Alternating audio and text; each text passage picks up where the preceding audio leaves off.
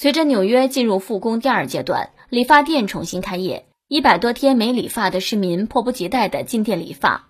曼哈顿一家高档美发沙龙首席造型师剪发标价一千美元，目前已有一千二百人预约。该美发沙龙 CEO 称，复工后将严格遵守防疫政策，会给顾客测量体温，并提供一个塑料袋专门用于装背包，还会给顾客发放酒精棉片，用于手机和眼镜等消毒。一千美元收费仅限首席发型师，普通洗剪吹价格为一百六十美元。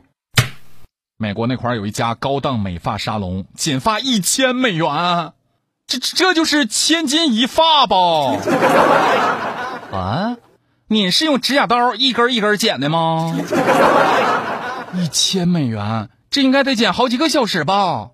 不然他也对不起这个价格啊！哈，还是说纽约没有患病的托尼老师太少了，所以剪头发价格高呢？这这绝对是开张一次吃一年呢啊！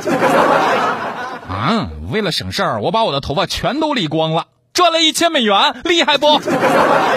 而且我理发都是找背街后巷里头搬个椅子在外边支摊的老头理的，我的托尼老师才收我五块钱。当然了，人那是高档美发沙龙，反正我的头发不值得，爱谁剪谁剪吧。